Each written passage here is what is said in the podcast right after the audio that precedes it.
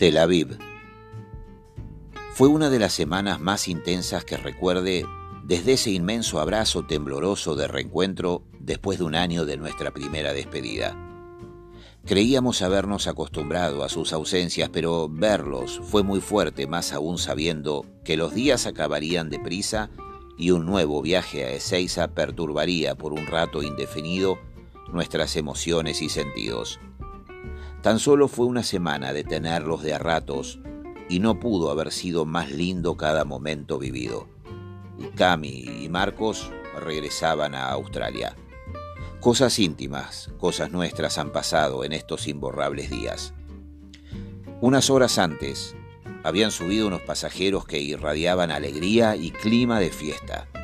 Se presentaron uno a uno después de un gracioso y eufórico Hola, Rufo, un recorrido de apenas 15 minutos desde la Comuna 18 hasta su destino.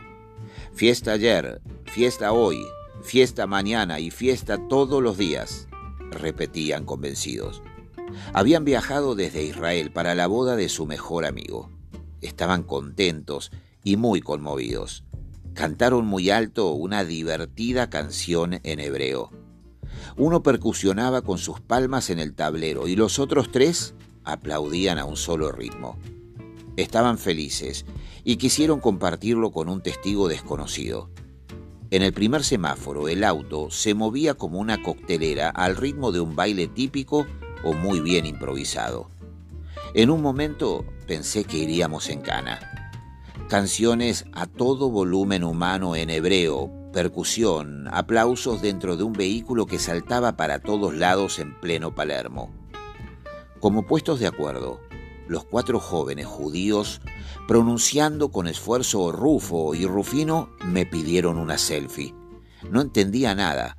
Nos miraban los peatones y ladraban sus perros. Los taxistas de reojo tocaban bocina y, por suerte, las dos agentes de policía que estaban en la esquina rompieron sus rígidas caras con alegres sonrisas.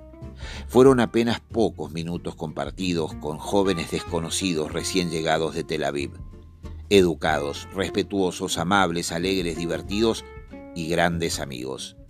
Intenté en vano imaginar la sorpresa y felicidad de los novios al verlos mientras se alejaban del auto abrazados los cuatro muy contentos.